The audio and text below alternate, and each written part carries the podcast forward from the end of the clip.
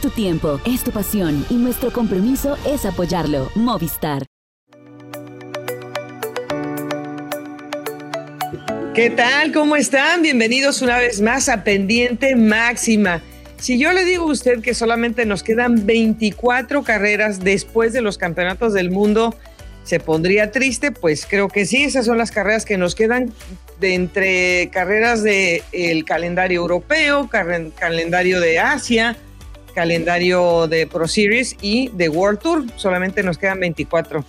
Es terrible, ya se nos está yendo esta temporada, pero nos quedan muchos temas como para poder abordar en los próximos meses. Eso no se preocupe, que siempre vamos a tener aquí la tarea bien hecha, pero los campeonatos del mundo son nuestro principal foco de atención durante estos días, además de que vamos a tener una charla con una de las eh, inminentes estrellas del futuro del eh, pelotón latinoamericano.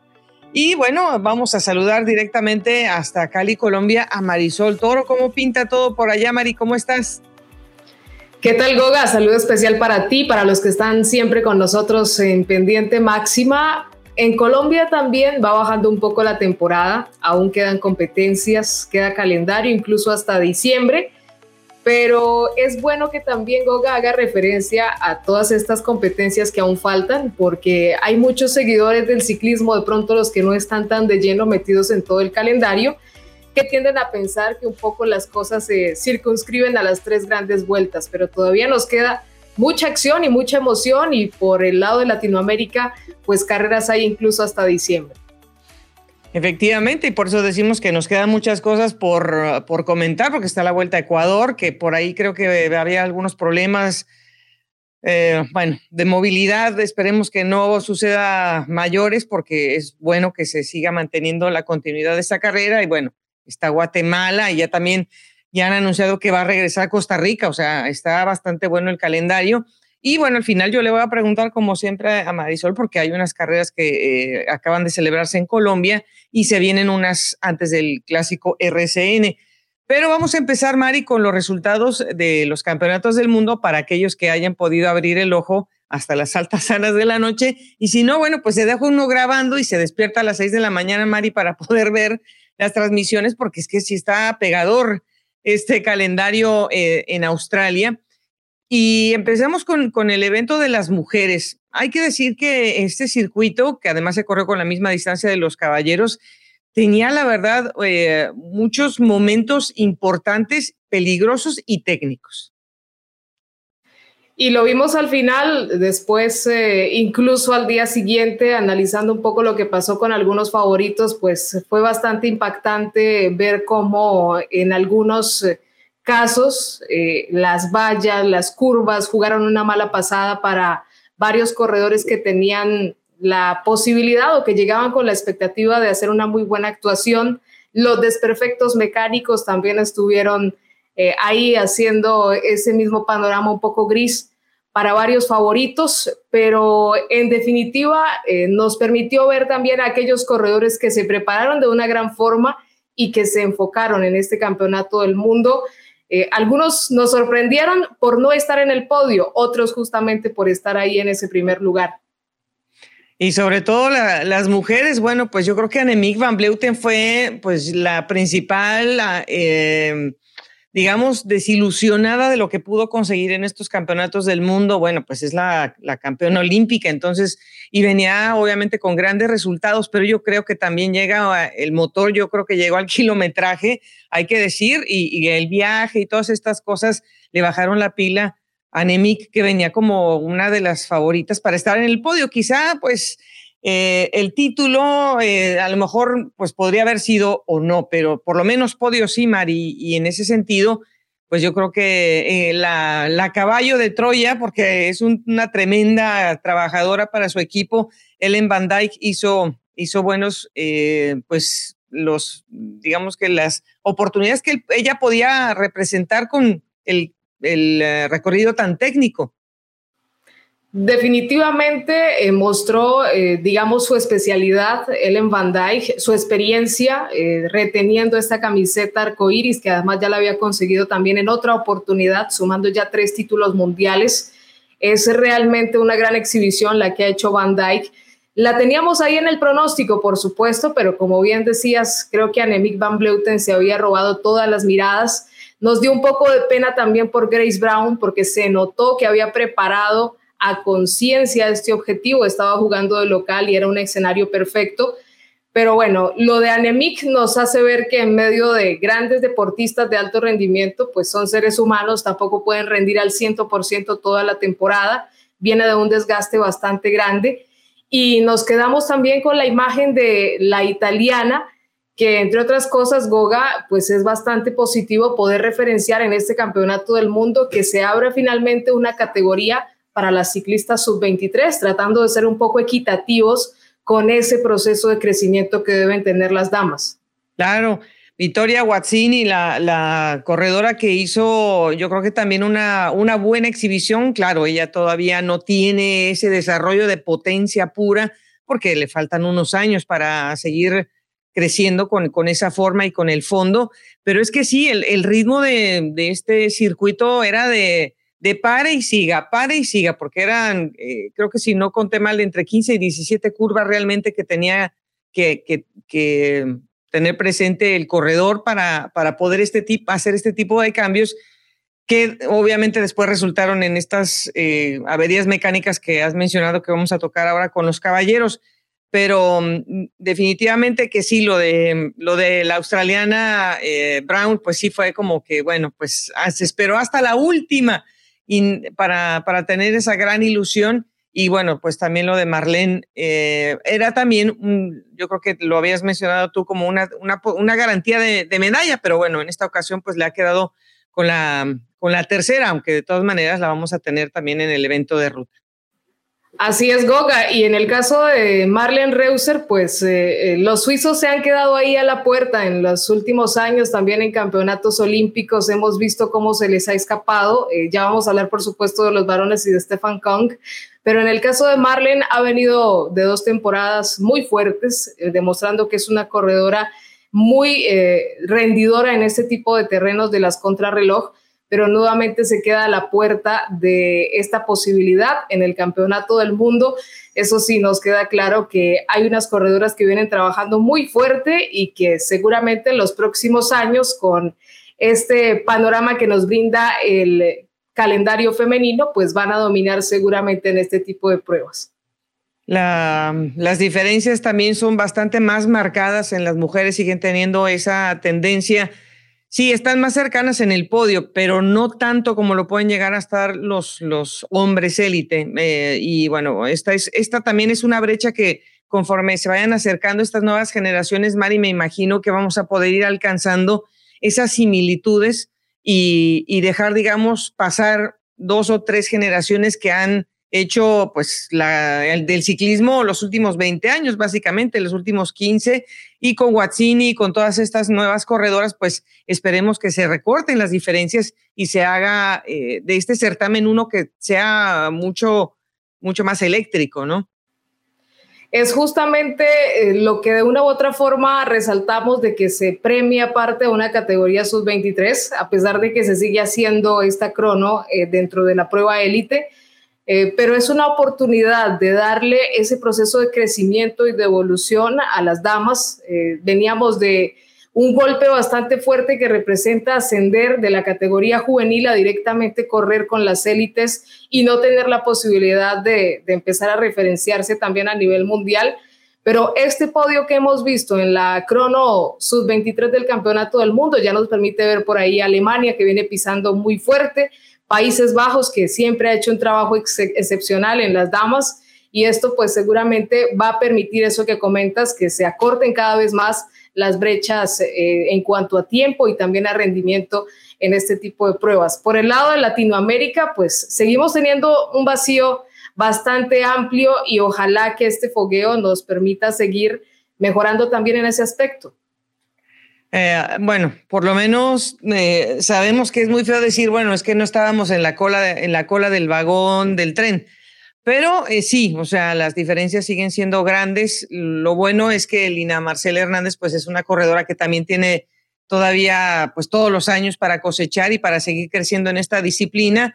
y bueno, pues que hayan terminado, eh, que haya terminado Lucila, Lucila Roland también haya sido una, un buen incentivo. Pues lástima lo de, lo de Cata Soto que no, no pudo terminar, eh, Mari, pero sí, es, es un poco triste pues que, que, haya más competidoras de continente asiático, por ejemplo, que de Latinoamérica. Ojalá que esto también se pueda remediar pronto. Seguimos viendo una ausencia, sobre todo de interés de las federaciones nacionales de, de, preparar, de inculcar un poco más el trabajo en esto de la contrarreloj individual. No debería ser así, Goga, porque lo que nos permite ver hoy eh, toda esta cantidad de competencias es en lo que se debe trabajar, en cuáles son las falencias de nuestros ciclistas latinoamericanos, pero no vemos realmente ese proceso enfocado eh, de tal manera. Sigue obviándose esa parte y, y, confiando únicamente en la capacidad escaladora o en el talento de los nuestros, pero a ciencia cierta se sabe que se debe trabajar y se debe enfocar también en este tipo de objetivos, tal y como lo hacen los europeos y los mejores del mundo. Pues eh, pasando al capítulo de, los hombres en la categoría élite, eh, creo que para algunos corredores que eran amplios favoritos y candidatos. Creo que el pequeño desnivel que había en el circuito y que se tuvo que hacer en dos ocasiones, unos repechos que fueron duros y sobre todo uno bastante marcado hacia la segunda mitad de, la competencia, eh, creo que le hizo estragos a, participantes de la talla del campeón defensor como eh, Filippo Gana, eh, más allá de que, bueno, las curvas también tuvieron ese, ese momento de, de precaución y esa curva que se, que se vio en, en, un video que se hizo viral, Mari, es que estaba dividida la, la, la, carretera por, por la valla, porque del otro lado estaba la, digamos que la contravía de ese mismo circuito. Entonces, pues, claro, se hacía un, un embudo y era un evento, pues, que a lo mejor no se podía sacar del recorrido porque, bueno, se había trazado alrededor de la ciudad de Wolongo Wollongong, pero, pero sí, definitivamente yo creo que algunos podrían haber dicho que era un poco peligroso, sobre todo en esa zona. Fue bastante impactante ese video que vimos de Magnus Schiffel, eh, justamente cuando tiene esa caída tan aparatosa. Y bueno, siempre vemos que en los campeonatos del mundo hay unos recorridos que favorecen algunos perfiles, eh, lo vimos también en este caso. Eh, no, no es el, eh, tampoco la oportunidad para otros que de pronto pueden tener ese tipo de fallas o, no, o no suelen desempeñarse en un recorrido tan técnico, sino más plano. Pero eh, lo cierto es que Tobias Foss nos sorprendió de gran manera. Es un corredor que no es nuevo tampoco en este tipo de trabajos, pero hizo realmente una gran exhibición y resalto mucho la figura de Renko Benepol Goga porque sí, es favorito, es un corredor que se ha venido desempeñando muy bien, pero después de semejante trabajo en la Vuelta a España, llegar a ser podio del Campeonato del Mundo, tal vez sus expectativas estaban en el primer lugar, pero aún así demasiado buena su actuación. O sea, superar a corredores como, o sea, expertos y que se han dedicado mayormente en su carrera deportiva a ser especialistas como Estefan Biseller, como el mismo Filippo Gana, y pasar de largo después de todos los kilómetros que, tiene en las piernas Remco. Definitivamente hay que sacarse el sombrero, pues la juventud está a su favor, pero pues es un corredor que, que no se guarda y pensando en que tiene que hacer un gasto en unos cuantos días de una manera todavía mucho más específica en unas condiciones que le van mucho mejor, que es una carrera de un día, bueno, pues hay que, hay que aplaudirlo porque no se escondió, dejó todo lo que había en las piernas. Pero sí, lo que dices de Tobias Fosses, tiene 25 años y ha pasado un poco desapercibido. Estaba leyendo una entrevista que le hicieron a Zimmerman, a uno de los eh, directores deportivos de, del equipo del Jumbo Visma, donde él está corriendo, que lo habían planificado para correr la Vuelta a España. Él corrió primero el Giro de Italia y precisamente porque tiene esa crono bien establecida en su repertorio, pensaron que podría ser un, una buena enseñanza estar con Primo Roglic en la Vuelta a España. A final de cuentas no lo pusieron en la lista, pero bueno, ya sabemos lo que pasó también con Primos, entonces eh, no se pudo, digamos que seguir hilando su crecimiento pero sí ha tenido este año un top 5 en una crono de inicio de año en Algarve y luego tuvo dos top 10 en, la, en las cronos individuales del Giro de Italia. Eh, pero lo que causó curiosidad es que no venía realmente eh, preparado para ser campeón del mundo, Mari. Venía a tratar de dar su mejor esfuerzo. Em, estaba con Andreas Legnesud, que es su compañero de selección. Eh, su compañero le dijo, ¿sabes qué? Te voy a prestar uno de mis enterizos de hace dos años cuando fui campeón nacional eh, allá en Noruega. Y con ese, pues, con ese salió y con ese ganó Marín. Yo creo que, o sea, no, o sea, el esfuerzo que hizo ni se enteró de lo bueno que es realmente en la crono este muchacho. Sí, fue realmente impactante y con esa historia que mencionas, pues realmente se hace todavía más especial. Si lo calculamos por resultados recientes, eh, ni siquiera lo hubiéramos tenido en la cuenta porque sí, estuvo en Montreal, en Canadá, haciendo estos dos grandes premios, pero no fue un hombre que se exhibió de gran forma o que tuvo un excelente resultado, como si habíamos referenciado a otros. Eh, definitivamente estamos hablando de una sorpresa, sí, pero no de un desconocido, porque además Tobias Foss pues ha tenido el mérito también de llegar al Jumbo Visma a través de grandes resultados, pero es también la confirmación del trabajo que vienen haciendo algunas naciones. Lo hemos visto también ahora con la Cronos Sub-23, donde nuevamente un noruego eh, ha celebrado el título del mundo. Así que hace parte de toda esa preparación que están teniendo varias naciones y de esos nuevos talentos que surgen cada vez más de diferentes países el, el que decía, o sea, sinceramente eh, me dio mucho, mucha, mucho pesar. Casi se me sale una lagrimita ahí, porque es que Stefan Kong no puede ser. O sea, el hombre está que quiere ser campeón del mundo. Ha, tenido años buenísimos, ha, buscado y, y, en este que especialmente podría haber sido, porque hizo una tremenda crono, pues no pudo sacarse el tiempo que ya había establecido Tobias Foss y bueno, Tobias Foss pues obviamente hizo lo, suyo, eh, pues él todavía seguirá, todo, yo creo que hasta esta fecha sigue pensando que qué fue lo que hizo, pero lo de Stefan Kong, eh, Mari, es, eso sí ya es un poquito como más cruel porque ya es un corredor eh, que está mentalmente a lo mejor como afectado con este tipo de resultados, porque es que yo no sé qué más puede ser este hombre es muy difícil cuando se da una era en la que hay un gran talento, pero surgen este tipo de figuras como las que estamos viendo actualmente, tan jóvenes, con resultados tan inmediatos. Se quedan en el aire corredores que realmente prometen y han demostrado tener la capacidad de llegar a esos grandes objetivos. Es el caso de Stefan Biseyer, lo mencionábamos en su momento, Stefan Con, perdón, lo mencionábamos también con Marlene Reuser, que ha venido eh, subiendo su nivel, ha venido creciendo también en su forma en las últimas dos temporadas, incluso a nivel olímpico, pero con este rendimiento, con todo esto que presentan estos nuevos talentos que ni siquiera llegan a una etapa de maduración para dar grandes resultados, pues es bastante complicado y eso de una u otra forma también influye a la hora de enfrentarse en este tipo de pruebas de talla mundial. Pues eh, con este resultado, Marin, pues obviamente eh, lo de Tobias Foss le va a subir el perfil tremendo en, el roster del equipo. Yo creo que lo van a considerar también eh, capaz de formular resultados en carreras por etapas cortas. Yo creo que podrían empezar por ahí. Podría ser un, tipo de corredor como, como lo fue Tony Martin, que, que, era un corredor como, pues con altísimas capacidades, pero que después se fue conformando en un corredor que buscaba resultados y un corredor que apoyaba al equipo también con esas, eh, esa fortaleza de, hombre eh, en el llano, de control y todo.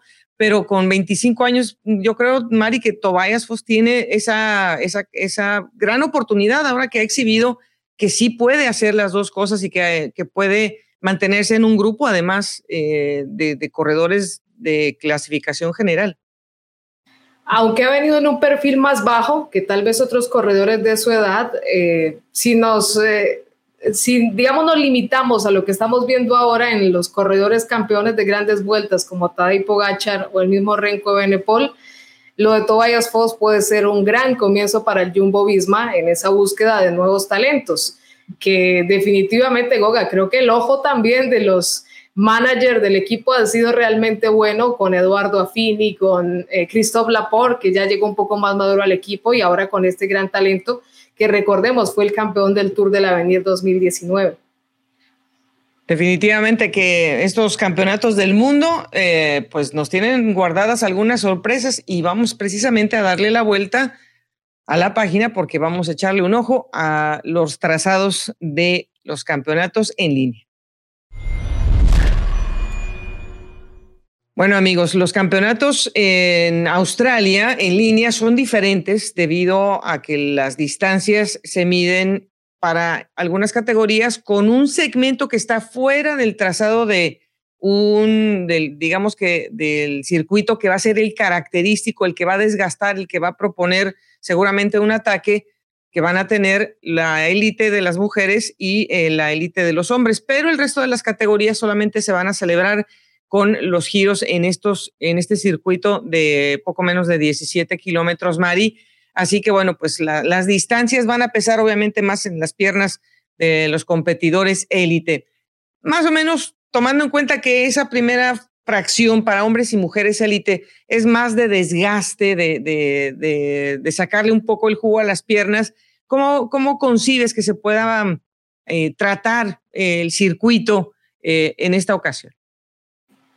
Con lo ofensivos que estamos viendo actualmente a hombres que son favoritos para este tipo de circuitos, como el mismo Renko Benepol, aunque sabemos que va a estar mucho más marcado. También todo dependerá de lo que hablábamos hace ocho días, de cómo se dé la unión de, digamos, de talento, de compromiso y de buscar eh, trabajar para un mismo objetivo. Eh, considero que igual vamos a tener mucha acción desde el comienzo. Los campeonatos del mundo nos tienen acostumbrados a buscar esos intentos de lejos, hacer una carrera intensa desde el principio. Y esos últimos 70, 50 kilómetros van a ser bastante intensos, teniendo en la cuenta selecciones como la misma Bélgica, Países Bajos, pero también estará eh, Gran Bretaña, que creo que con la crono hemos visto de varios de sus hombres que vienen en gran forma eh, competitiva. Y en esto pues tenemos que contar a diferentes países de Europa, también como Italia y Francia, que traen una nómina bastante potente. En cuanto a, la nómina de las mujeres, eh, en cuanto a ese trabajo de equipo que lo vimos del año pasado en Bélgica, eh, creo que hay pocos equipos eh, que puedan corresponder al esfuerzo que hace Italia por, por, un, por, una, por un objetivo. Sin embargo, en este caso, creo que el, el, circuito podría ser un poco tramposo para, para la defensa de Lisa Bálsamo.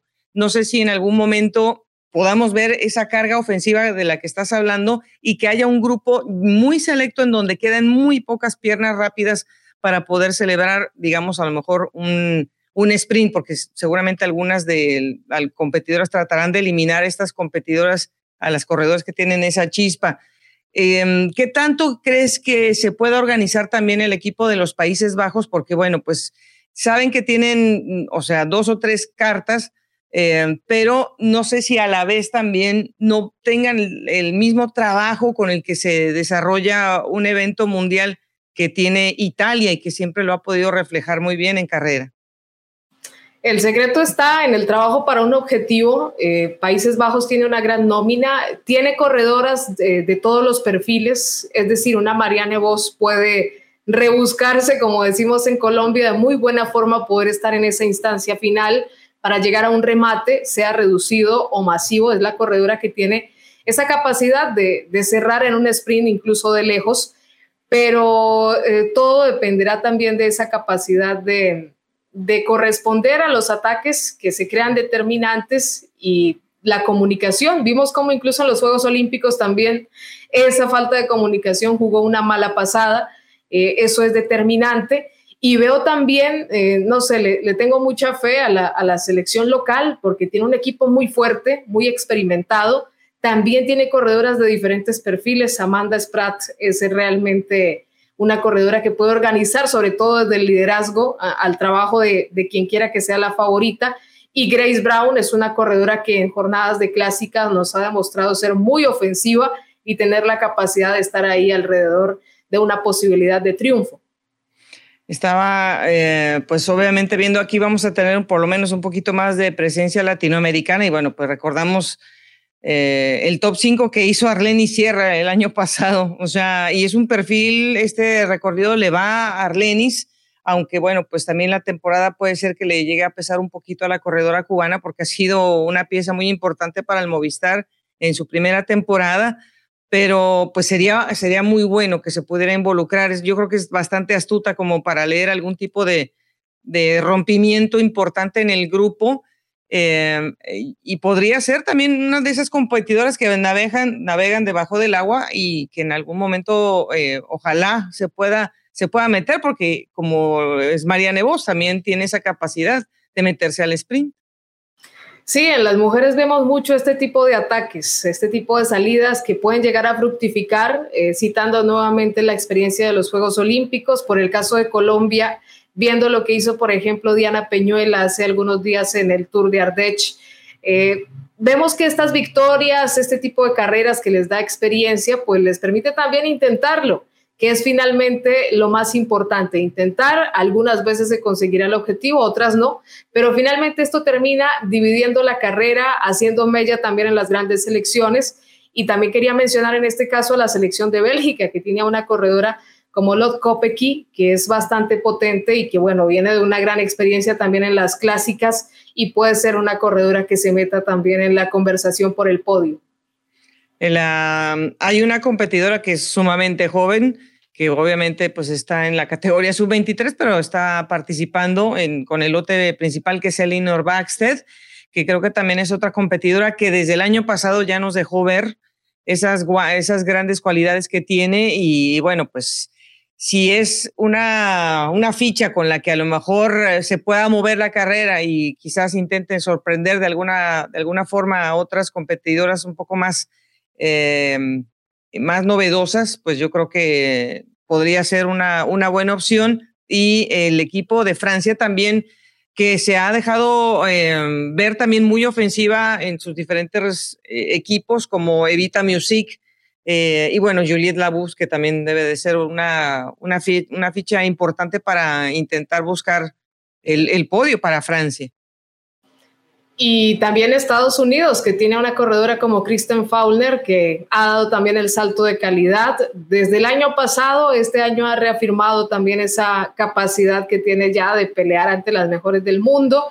Tiene algunas compañeras muy experimentadas como Lia Thomas, Lauren Stephens, está eh, por supuesto otra corredora como Verónica Ewers, así que Estados Unidos siempre es una selección bastante combativa y como decimos, en campeonato del mundo todos los intentos, todas las estrategias pueden llegar a funcionar y si no lo hacen, por lo menos eh, dejan una página bastante interesante en la historia y pueden llegar a cambiar también la definición de este tipo de competencias. Bueno, pues para dejar aquí la, lista de todos los las representantes de Latinoamérica, México tendría Marcela Prieto, Andrea eh, Ramírez, Janet eh, Barrera, bueno, de Janet hemos hablado bastante, estaría repitiendo Luciana Roland, eh, Catalina Sotomari y estaría Ana Victoria Magallanes con la selección de Brasil, pero bueno, Colombia es la que lleva el equipo más, más numeroso. Sí, eh, realmente son corredoras que ya tienen una importante experiencia en Europa. Natalia Franco, que está haciendo su temporada con el equipo del Centro Mundial de Ciclismo de la UCI. Paula Patiño, que también ya suma un perfil bastante importante en este tipo de pruebas. Diana Peñuela y, por supuesto, Lina Marcela Hernández. Son cuatro corredoras que pueden compenetrarse muy bien y que pueden lograr hacer un trabajo interesante en este campeonato del mundo. Lo importante es primero tener la participación y que también se llegue a este tipo de pruebas con objetivos. No es únicamente eh, llenar el cupo, sino como ya lo han mostrado también en otras oportunidades, las corredoras intentarlo y seguir creciendo también en esta oportunidad de enfrentamiento ante las mejores del mundo. Bueno, en el, en el terreno de los caballeros, pues es, un, es una carrera larguísima, serán 200, eh, casi 267 kilómetros. Con ese desnivel que hemos comentado, pues es muy exigente, también casi 4.000 metros de desnivel, son muchos giros, son 12 giros al circuito. Y va a haber, como decimos, eh, un, un, doble, una doble subida que no es que esté una con la otra, pero más o menos se va a sentir así en el circuito y, ese segmento, aunque es corto, eh, va a tener algunos, algunas rampas hasta del 14%. Yo voy a empezar, Mari, diciéndote quién es mi caballo negro, porque obviamente vamos a hablar de otros nombres, pero mi caballo negro es Mauro Schmidt. del equipo de Suiza. Es un, corredor al que lo vi muy bien, muy bien en los dos grandes premios de Canadá. Me da la impresión de que, de que tiene con qué pelear. Ahora es cosa de que su selección lo pueda, lo pueda apoyar, pero pues es un corredor que a pesar de su juventud ya, ya pues se ha dejado ver y colocar en muchas ocasiones con el equipo del Quickstep Alfa Vinil. Así que, eh, pues yo empiezo por ahí, Mari, pero bueno, ¿tú qué, tú qué, tú qué esperas? Eh, ¿Piensas que la lógica nos va a dominar o también podemos esperar una sorpresa? Este tipo de competencias es muy de, entregarnos sorpresas. Eh, realmente, Goga, he mirado las nóminas varias veces y no solo por el corredor que puede llegar en muy buena forma, sino porque muchas de ellas están muy bien respaldadas, incluso empezando por la selección local, pues hay nombres muy importantes como el mismo Luke Plapp, que es muy joven, pero que ha venido haciendo una campaña muy importante con Ineos Grenadiers, eh, respaldado por Ben O'Connor, por Michael Matthews, que también tiene la experiencia para comportarse y para dirigir a un equipo en este tipo de situaciones. Simon Clerk, que también viene de una importante experiencia, y el propio Jay Hindley. Pero es que uno mira a Dinamarca, a Francia, a Italia, a la misma Países Bajos, se le divide muchísimo el corazón. Si fuera por la lógica, me gustaría realmente ver a, a Banner coronarse como campeón del mundo.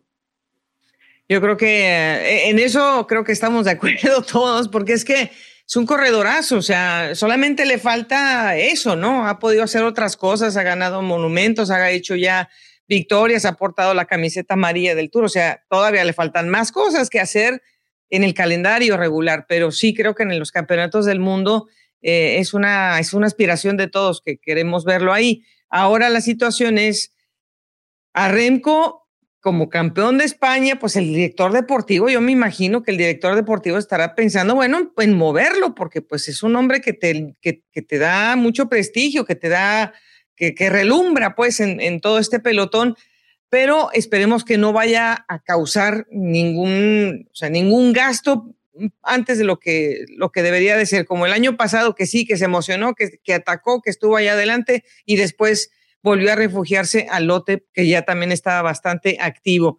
Em, pero pues eh, tampoco le podemos quitar a Remco esa ilusión de ser campeón del mundo en, las, en los élites, Mari.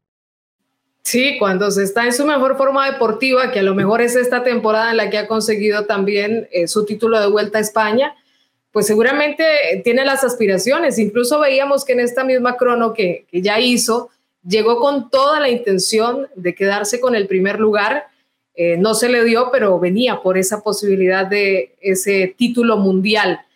Por el lado de Países Bajos, pues eh, obviamente tenemos a un hombre como Matthew Van que creo que también maneja esa ilusión y está respaldado por hombres experimentados que saben lo que es también afrontar este tipo de competencias y piernas frescas que también le pueden ayudar a Matthew a, a, este triunfo, que creo que también se lo merece. Lo vimos muy combativo en Giro de Italia, hizo lo que pudo en el Tour de Francia y bueno, finalmente también es un corredor del que tenemos la expectativa de verlo coronar en los grandes podios a nivel del mundo. Eh, el, por ejemplo, el equipo de Francia, que pues todo mundo quiere ver también a Julián eh, tratando de ir por la tercera eh, victoria al hilo. Y pues yo tengo las dudas del estado de forma de Julián, de, de, su corazón no, ni de su voluntad, pero sí del estado de forma porque ha tenido una temporada demasiado interrumpida. Y creo que la dirección del equipo también ha estado como medio floja, porque primero le dijeron a Benoit con Esfra, está bien, no vengas. Y luego, bueno, está bien, ven. Entonces, bien, me está volando en, estos, en estas horas, está volando Benoit con Esfra a, Australia. Y, y, pues está bien que haya ganado un gran premio de, de Canadá, pero a lo mejor meterlo a la nómina así un poco tarde, no sé, yo creo que Valentín Madua también es otro corredor que ha hecho una gran campaña, entonces ahí me parece, Mari, que si no se pone de acuerdo la dirección deportiva, se puede diluir muy fácilmente el, el talento que tienen. El que menos puede dudar en este tipo de circunstancias es el director técnico. Eh, siempre debe mostrar una cabeza fría, objetivos claros y también darle la confianza a los corredores de tener la posibilidad de luchar por el objetivo. Eh, todos queremos ver a Juliana Lafilippe con ese tercer título, tratando de igualar también lo que en su momento hizo Peter Sagan.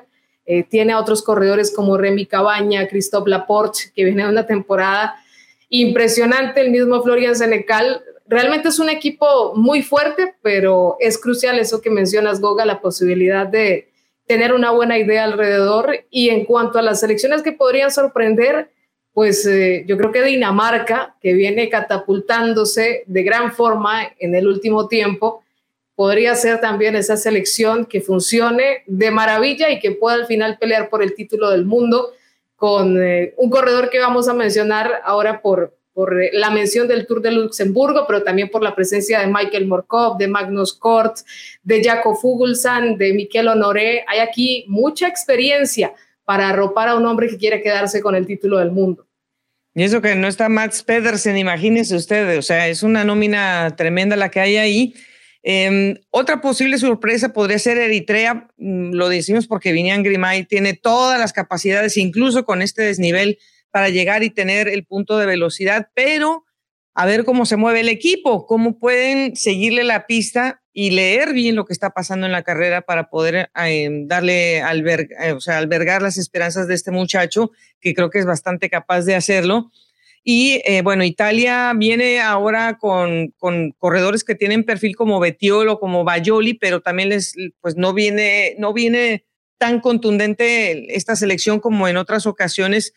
Eh, y también yo creo que la Gran Bretaña, después de lo que le pasó a Ethan Hater, Mari, con la desaveniencia de, de los cambios eh, de, de, de, plato, pues yo creo que Ethan Hater va, pero con todo, ¿no? Tiene el respaldo de Leo Hater, que también es otra eh, carta que ha venido haciendo un gran trabajo, eh, o por lo menos la confianza de estar ahí en esa, en esa misma participación del Campeonato del Mundo. También tiene figuras eh, muy fuertes a su alrededor. Ben Tulet, que ha venido funcionando muy bien con Ineos Grenadiers. Luke Rose, también está Connor Swift. Ben Swift, corredores que realmente saben comportarse en este tipo de pruebas de un día y bueno, pues siempre hay que considerar también a la Gran Bretaña, que ha sido otra de las selecciones muy fuertes y que aunque no llega con el favoritismo de otras, lo que decimos, puede funcionar muy bien en el trabajo del objetivo del campeonato del mundo. Noruega, con el campeón de contrarreloj, Tobias Foss, pues está en un gran momento, tiene a otros corredores experimentados como Alexander Christoph, pero también tiene a Eric Brixton, que bueno, ha venido también demostrando su capacidad en el remate y puede ser otra de esas cartas escondidas. El campeonato del mundo con todos estos nombres que estamos mencionando seguramente tendrá mucha acción y lo que decimos y hemos visto en innumerables finales de carreras de un día será de múltiples ataques que al final nos permite incluso ver una sorpresa. Ese nombre que no mencionó Mari, porque lo vamos a poner en la mesa ahora, eh, que podría ser también una, una ficha importante para mover la selección de Dinamarca, es Matías Esquelmos. Eh, este corredor parece que lo parece que lo vimos eh, apenas nacer ayer, pero la verdad es que es, es, un corredor que viene trabajando bastante fuerte desde las categorías junior. Es una ficha que además se agenció rápidamente el equipo del Trek Segafredo y que le ha dado la oportunidad de crecer, pero también es un corredor, Mari, que apenas con, con 21 años está tomando eh, esa ausencia o esa falta de figura que ha tenido la escuadra para tener un hombre de clasificación general. Sí, ganó el Tour de Luxemburgo, pero es, pero es, un, es un espacio importante para poderse desarrollar y además, o sea, su, su, su capacidad sufridora, si se le puede decir de alguna manera, eh, lo, lo, está impulsando a ser una figura destacada ya desde estos 21 años. Sí, es muy joven y realmente le he escuchado en varias ocasiones a Goga hablar de este corredor y en este Tour de Luxemburgo ha tenido también la oportunidad Goga de medirse en varios terrenos, incluso asalta la carrera en la contrarreloj, eh, que es un punto bastante importante para él, la que finalmente le permite eh, retirarse con el título y llegar con este triunfo encima al campeonato del mundo. También venció en el Tour de Line, que es una prueba también por etapas. Y ese es un punto creo que destacamos, que ha venido desempeñándose muy bien en carreras de varios días, de una semana, siendo tan joven, tiene la cabeza también para medir sus fuerzas y para enfrentar a otros rivales y eso pues está catapultando también la figura de un Trek Segafredo que, lo hemos visto en los últimos años un poco diezmado en la posibilidad de tener resultados, a pesar de la presencia de hombres muy combativos como Mats Pedersen. Sí, claro, Mats Pedersen les está dando pues esa figura que puede eh, tener impacto diferente a la clasificación general en una grande como puede ser el Tour de Francia. Yo creo que para allá, mm, para allá va esa, esa representación, pero sí necesitaban una, una figura que, que no fuera Giulio Ciccone, y que obviamente pues lo de ya, ya Bauke Molema también obviamente ya está en, el último cuarto del, partido, entonces no, no es necesario eh, seguir dependiendo de una figura como esta, que también está en un espacio bueno. Yo creo que es un corredor que también deberá de, exhibirse en los campeonatos del mundo, pero sí el Trek Segafredo hizo una, una buena inversión. Quizá no les ha llegado el talento como, como otros cazadores eh, lo tienen puesto con equipos como el UAE o como el mismo Jumbo Visma, que están buscando siempre en los equipos de desarrollo, pero sí creo que el Trek va a tener, yo creo que con, con este muchacho, eh, una, una representación muy digna. Lo único que lo del Tour de Luxemburgo me queda muy claro, Mari, sin, sin, sin, sin querer decir nada ofensivo ni mucho menos con el equipo del Grupama francés, pero es que consiguen las clasificaciones generales, pero no las saben defender, Mari. Y es un patrón que se repite, lo hemos visto incluso desde una de sus grandes eh, basas, como en su momento fue Thibaut Pinot, lo hemos visto con Valentín Madua. Eh, realmente se hace complicado para el Grupama francés de defender este tipo de objetivos. Nos regalan grandes exhibiciones, eso sí, tienen grandes escaladores, pero cuesta, realmente cuesta para ellos tener esa posibilidad de ser firmes en la defensa del título. Y es lo que nos sorprende un poco, Goga, porque todos recordamos al Grupama francés de Ye por ese tipo de actuaciones en una jornada, pero es un equipo con uno de los patrocinios más sólidos a pesar de no tener esos resultados tan contundentes que se han visto a la puerta de conseguir. Eh, eh, sí, cuando yo dije, a esta sí la van a amarrar, esta sí, y nada más no se pudo, gracias a que Escalmos hizo una gran, una gran contrarreloj, aunque después, bueno, se vengaron deportivamente ganando la última etapa, pero igual pues no habían podido defender ese título. Y también me dio, mucha, me dio mucho gusto volver a ver a ganar a Mateo Trentín, porque también es un corredor que pues ya está también en, en esa otra fase de su, de su carrera deportiva de excelencia a los 33 años. Y bueno, pues se había tardado un poco en, volver a estar en el círculo de ganadores. Eh, y bueno, pues ahí lo, lo vamos a tener eh, con esta victoria en el Tour de Luxemburgo. Pero como en, Italia, como en Italia también hubo acción, María, hablando de Mateo Trentín, ¿qué te parece si también le echamos un ojo a esas dos, dos carreras que se celebraron con el, em, eh, con el Gran Premio de la Toscana, dos carreras seguidas, aunque se nos suspendió el Memorial Marco Pantani, en donde, bueno, pues los dos días tuvimos representación colombiana múltiple al ataque. Y esto es como, como que llega la última parte de la temporada y como que esa presencia latinoamericana, pero sobre todo la colombiana, se, les da muy bien a los muchachos correr en Italia. Sí, lo hemos visto a lo largo de esta última década, donde hemos tenido una mayor presencia de diferentes ciclistas en la temporada o en el cierre de la temporada italiana. Eh, no por demás Esteban Chávez, Rigoberto Urán han brillado también en su momento en este tipo de cierre de campaña y realmente fue bastante bonito ver triunfar a Daniel Felipe Martínez, un corredor que empezó de gran manera la temporada. Sabíamos que llegaba con grandes objetivos también a las vueltas más importantes del año, pero aquí nuevamente pues logra una victoria en la Copa Sabatini para, mm, digamos, recuperar esa confianza y seguir trabajando bastante fuerte en sus objetivos. Lo vimos realmente haciendo un magnífico trabajo. Y bueno, también muy, muy, muy bueno ver a Einer Rubio, ¿no? También estando en los cortes buenos, aprovechando el desnivel. Eh, claro, Einer no es tan explosivo y pues eso le, le, ha costado un poco, pero yo creo que también es bueno que él se sienta parte de los, de los grupos que desarrollan. Lorenzo Rota me parece que va a ser una gran ficha para el futuro, ya lo está reflejando, pero cuando se refleje eh, más continuamente para el Intermarché Guantibo Gobert, que también hicieron una buena contratación con él, pues me parece que, que, que, este tipo de carreras les da, les da aire a los muchachos, aunque él nos había enseñado en el Giro de Italia de lo que es capaz, pero ya tener los podios en la mano también yo creo que es muy importante para, para eh, equipos como el Intermarché. Sin duda, y a propósito hablábamos de pues, eh, eh, un corredor como Vinian Germay, de quien esperamos ver un gran espectáculo, por lo menos sus intenciones en el campeonato del mundo. Es un equipo que realmente este año se ha robado las miradas por sus actuaciones en diferentes eventos y pues no cabe duda que este tipo de pruebas también de cierre de año le viene muy bien a este conjunto. Ahora con esto del ascenso y el descenso de escuadras, pues motiva muchísimo más al trabajo, a buscar también los diferentes perfiles, los talentos y los corredores que tienen la capacidad también para desenvolverse en este tipo de clásicas son cruciales a la hora de concluir un año como este que ha sido tan intenso para todos los equipos.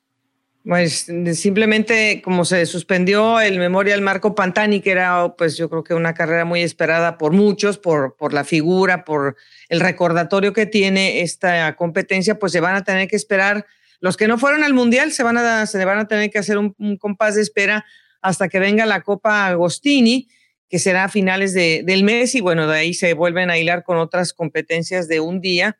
De eso ya estaremos hablando un poco más adelante eh, porque son competencias donde los colombianos van a estar igualmente presentes, así que eh, esperemos que el calendario sea bueno. Y me voy a jalar la orejita y también te la voy a jalar. se, nos, ha pasado de largo la selección de Colombia en los mundiales, pero la vamos a recuperar, Mari. ¿Qué podemos esperar de, la selección eh, colombiana en los mundiales? Bueno, pues habíamos hablado la semana anterior un poco de, Nairo Quintana, de su regreso al equipo nacional, mm, después también de todo este proceso que viene afrontando el colombiano, por lo que no participó en la Vuelta a España. Es un perfil que tal vez no favorece mucho al ciclista nacional, pero pues como siempre lo he dicho en varios episodios de Pendiente Máxima Goga, creo que los colombianos y en general los latinoamericanos tienen un honor deportivo eh, un orgullo deportivo que seguramente puede eh, hacerlos protagonistas, si no vienen el podio a lo largo de la carrera. Y a veces no, no son esos corredores de gran perfil, pero que se compenetran muy bien y pueden lucir de gran manera. Es una nómina, consideraría que en su mayoría un poco más escaladora, que no tiene un perfil muy favorable, pero bueno, vamos a ver eh, qué pueden hacer los muchachos también en este evento. Espero que las buenas sensaciones con las que terminó Sergio Higuita le den esas posibilidades y pues también para redondear la presentación de Latinoamérica, pues yo creo que Jonathan Narváez tiene, eh, pues yo creo que tiene muy buenas posibilidades y si se pueden pegar alguna selección con, con la que se identifique en el movimiento del pelotón, es un corredor que tiene perfil de clasicómano, no lo vamos a negar. Yo creo que de ahí se puede encumbrar también a una sorpresa, Jonathan Narváez, la verdad, está para eso y, yo creo que esperemos así sea. Y está Eduardo Sepúlveda eh, de Argentina junto con Edwin Torres de Venezuela y Nicolás Esler de Brasil.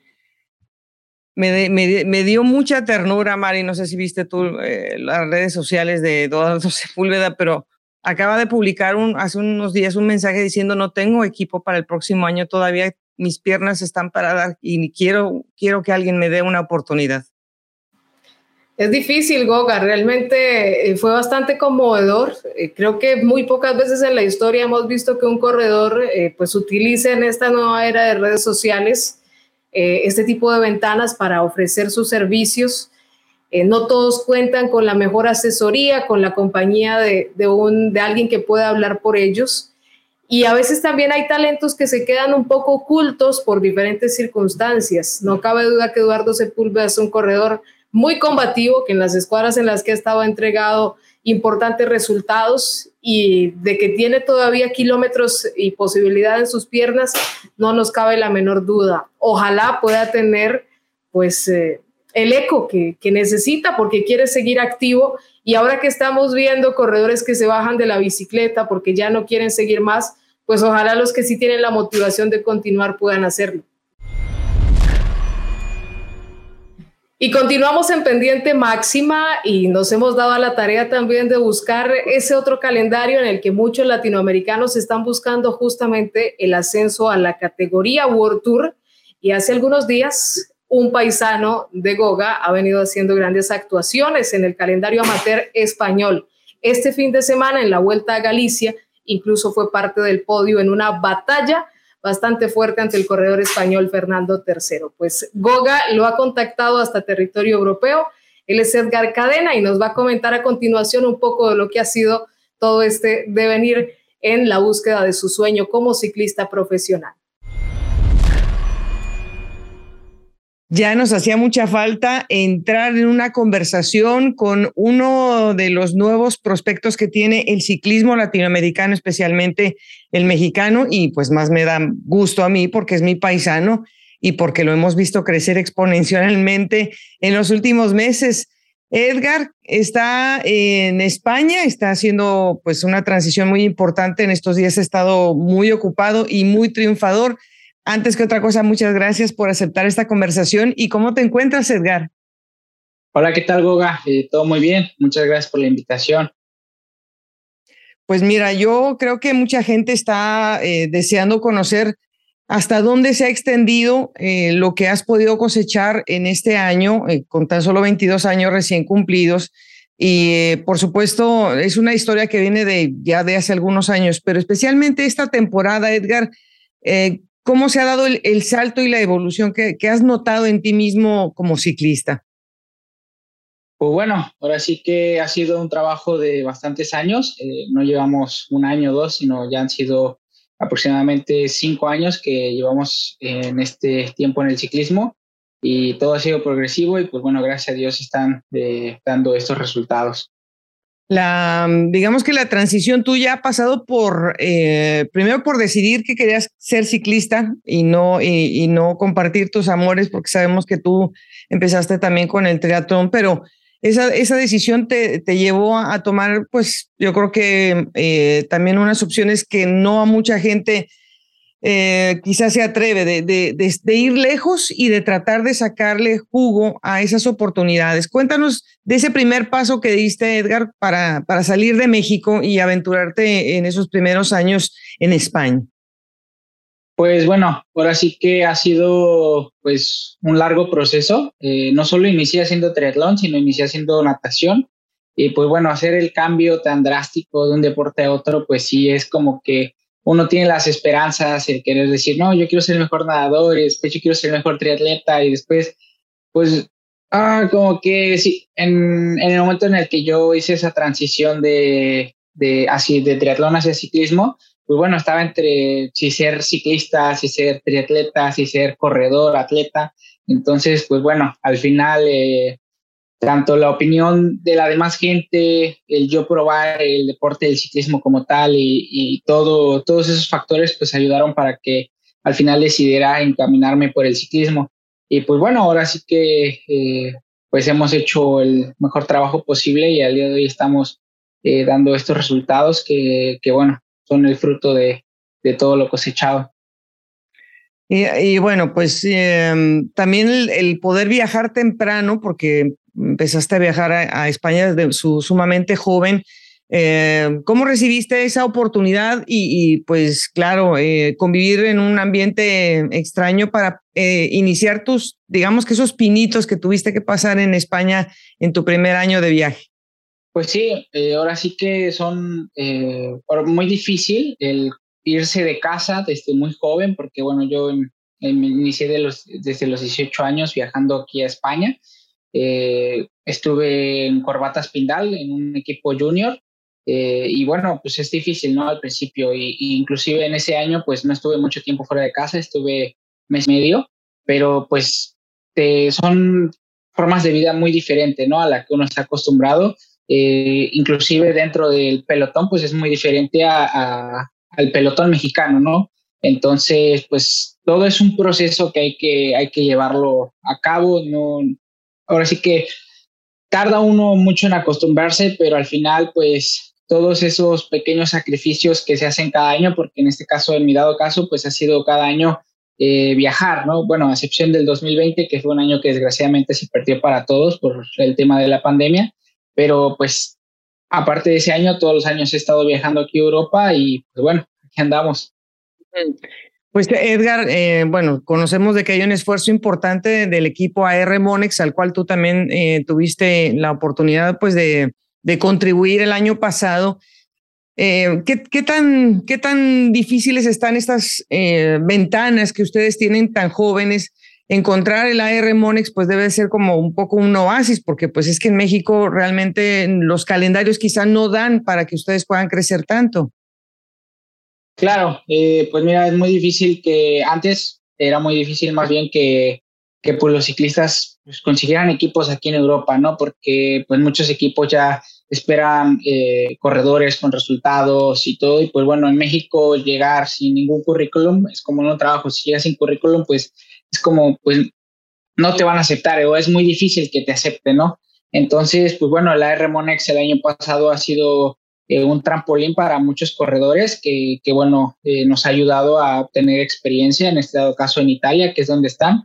Y pues yo agradecido con el equipo el año pasado que me dio, me abrió las puertas, me dio la oportunidad y pues que ayudó bastante en mi preparación ¿no? para que el día de hoy pues esté dando estos resultados aquí en Europa, en España. Y, y bueno, que también se dieron resultados en Vuelta a Colombia, en la Vuelta a Van en Guatemala. Y pues bueno, eh, sin más.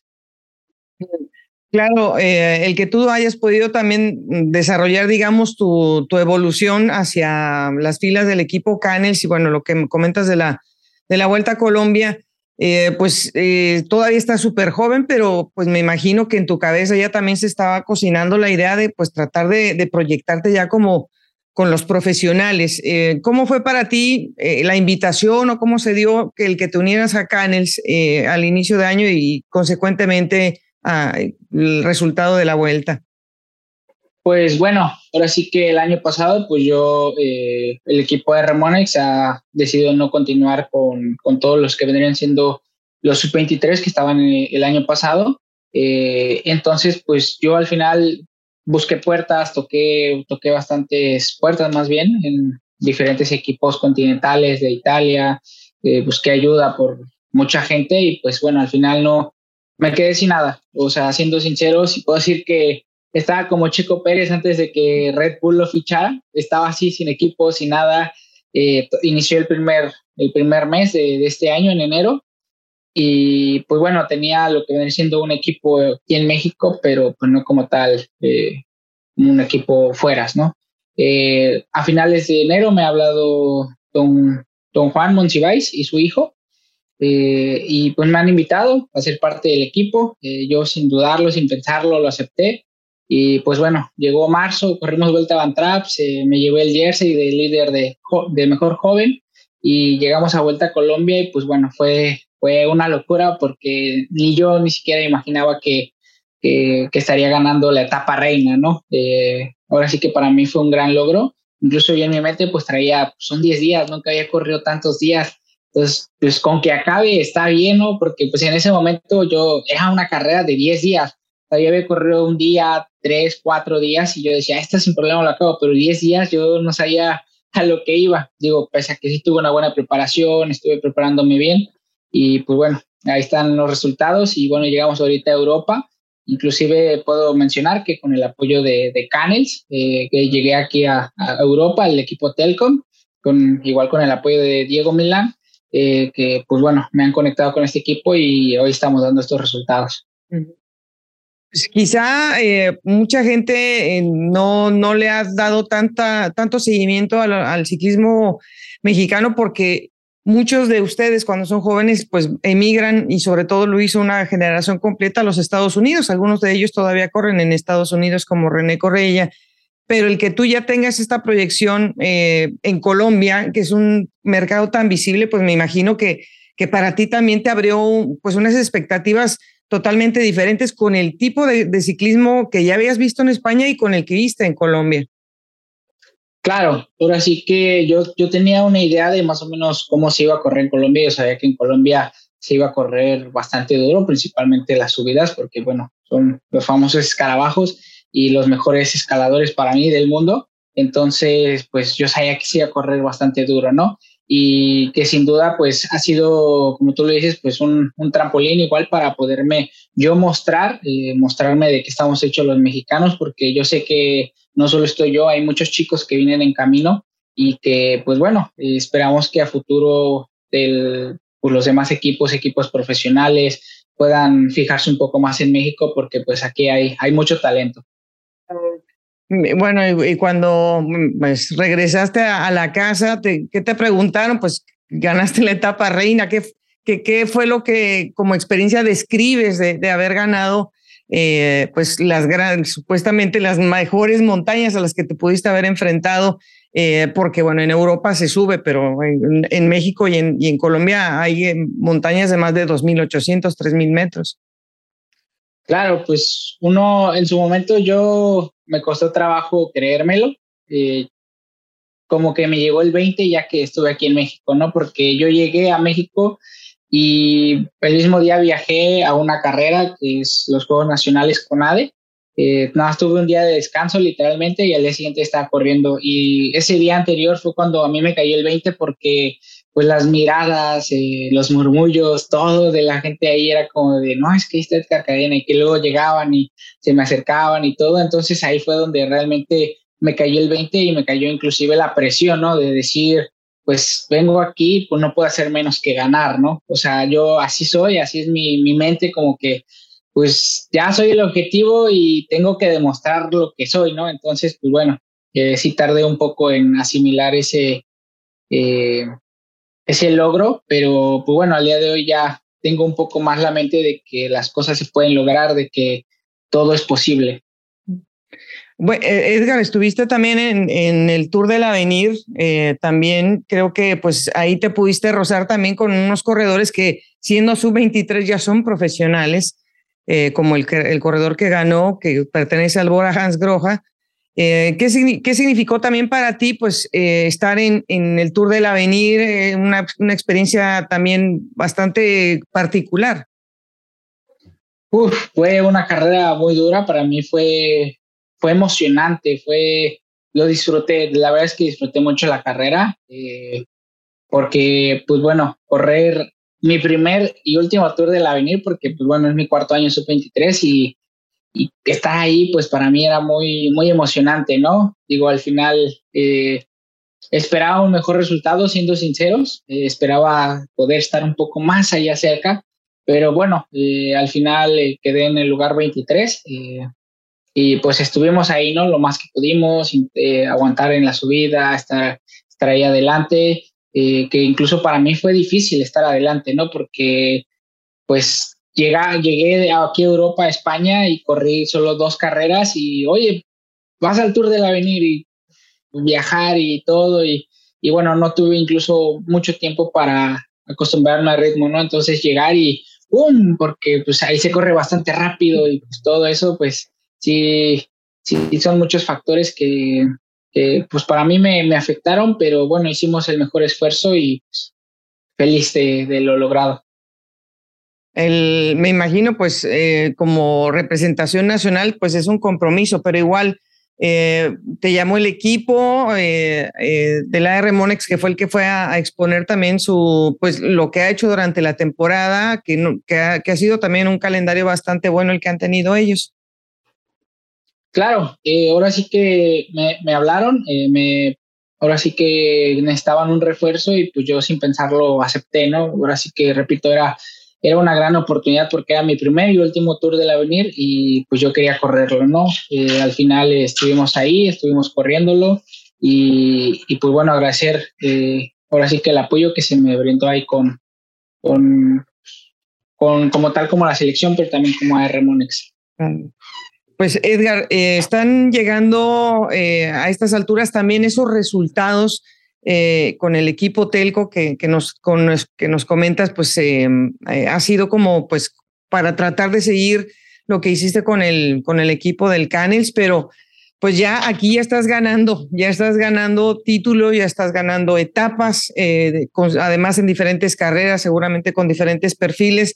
Em, ¿Cómo es para ti eh, el, poder, el poderte ya ver concretamente en esos podios? Pues bueno, ahora sí que yo sabía lo que venía aquí a España, sabía que tenía que venir a, a, pues romperla, ¿no? Entonces, eh, pues para mí llegar y estar ahí adelante, ganar la Vuelta a Salamanca, ganar etapas y todo, pues para mí fue, es algo emocionante y algo que, que desde un principio sabía que lo podía lograr. Y bueno, aquí estamos sacando la casta lo mejor que, lo mejor que se puede. Digo, no siempre va a salir todo como queremos, pero pues estamos ahí. Y bueno, que, pues es un, es un año que lo has tenido bastante agitado, la verdad, pero eh, me comentabas que todavía queda una, una competencia. ¿Cuál es el perfil de la competencia y, qué es lo que quieres sacar eh, para, para ir cerrando tu calendario del año? Pues bueno, ahora sí que es la última competencia del año que, que voy a tener como tal de temporada. Eh, es la vuelta hispana eh, sub-23 y pues bueno, estaremos ahí corriendo eh, a ver qué tal, qué tal salen las cosas, ¿no? repito, nunca quiero, porque la gente dice, no, es que pues, te va a ir bien y todo eso, pero pues, nunca quiero pues darme a eso, ¿no? Prefiero estar con la expectativa de, pues esperamos estar ahí adelante, por supuesto que vamos a ir a hacer un, un gran esfuerzo, por supuesto que vamos a hacerlo, dar lo mejor de nosotros, pero bueno, ya la carretera pondrá uno en su lugar. Eh, ¿Cuántas etapas son y qué perfil tiene la, carrera?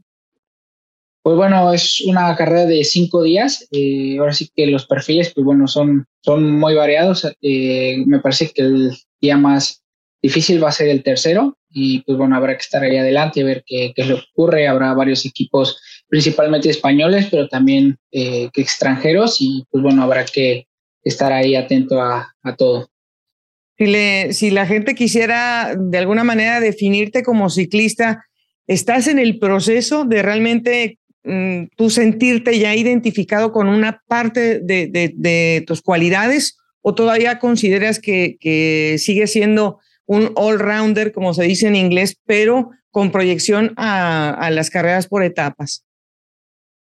Pues yo creo que soy un ciclista completo. Eh, me, no soy el mejor escalador, pero bueno, estoy ahí adelante en la subida.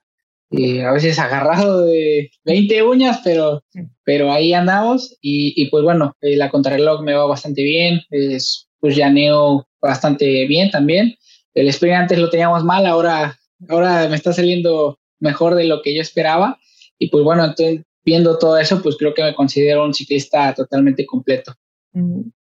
Pues eh, yo creo que dentro de, pues sabemos que la federación todavía en México todavía pues no, no tiene ni, ni cabeza ni, ni dirección todavía firmemente, pero sí eh, que tú con tu ejemplo otros muchachos también tengan esa, esa ilusión de, pues de, de, ir a, a España, Italia, a buscar pues conocerse como ciclistas y a lo mejor tener la bendición de un, de un visor un cazatalentos que, que se pueda fijar en ustedes. Eh, en este momento, ¿cómo te sientes para seguir creciendo, eh, bien, sea en las filas de este equipo o, o si ya a lo mejor por ahí eh, tu, radar, tu radar se ha extendido para saber de más oportunidades? Pues bueno, yo hasta el momento no, no tengo idea de lo que vaya a ocurrir el día de mañana. Obviamente, pues yo espero que pues en algún momento puede estar fichando en algún equipo World Tour, que es mi, mi gran y mayor sueño. Eh, pero bueno, yo hasta el momento no, no, tengo alguna idea de eso, pero pues para eso estamos aquí, ¿no? Para, para darnos a conocer, para, para dar eh, espectáculo también. Y, pues bueno, este, sin más, pues esperamos estar fichando próximamente. Y claro, por supuesto, también eh, apoyando un poco al ciclismo, ¿no? Porque pues Sé que detrás de mí hay muchos chavos, como tú lo dices, que, que me ven y dicen, yo quiero ser como él y así, y, así como yo quiero ser como otros, ellos quieren ser como yo y, por supuesto que sé que muchos lo van a lograr, ¿no? Porque en México hay demasiado talento, hay muchos chicos que, que tienen esa garra, que tienen esa hambre, ese hambre de ganar y, y por supuesto que pues esperamos eh, que pronto México se pueda dar a conocer a nivel mundial. Pues Edgar, espero verte pronto. Nos, nos ha tocado vernos muy brevemente, pero espero que pronto nos veamos y además que me den más gusto poderte ver en alguna competencia. Eh, te agradezco a nombre de toda la afición de México que, que seas un, un estandarte importante, tan joven que eres. Así que estamos contigo eh, siguiéndote la pista y, no, no, te la vamos a perder. De eso te, te lo vamos a prometer hasta que tú quieras. Sí, muchas gracias. Gracias a todos.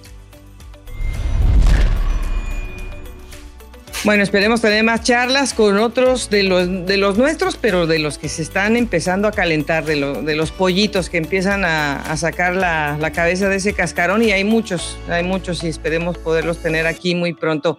Pues Mari, eh, yo creo que el, calendario en Colombia pues seguirá, seguirá activo en estos días. Rápidamente, ¿qué es lo que podemos esperar en estos días y qué fue lo que pasó en Anapoima? Sí, una clásica que incluso se ha celebrado en un tiempo atípico. Se viene nuevamente acomodando el calendario nacional. Milena Fagua nuevamente en la categoría femenina, mostrando sus dotes de escaladora.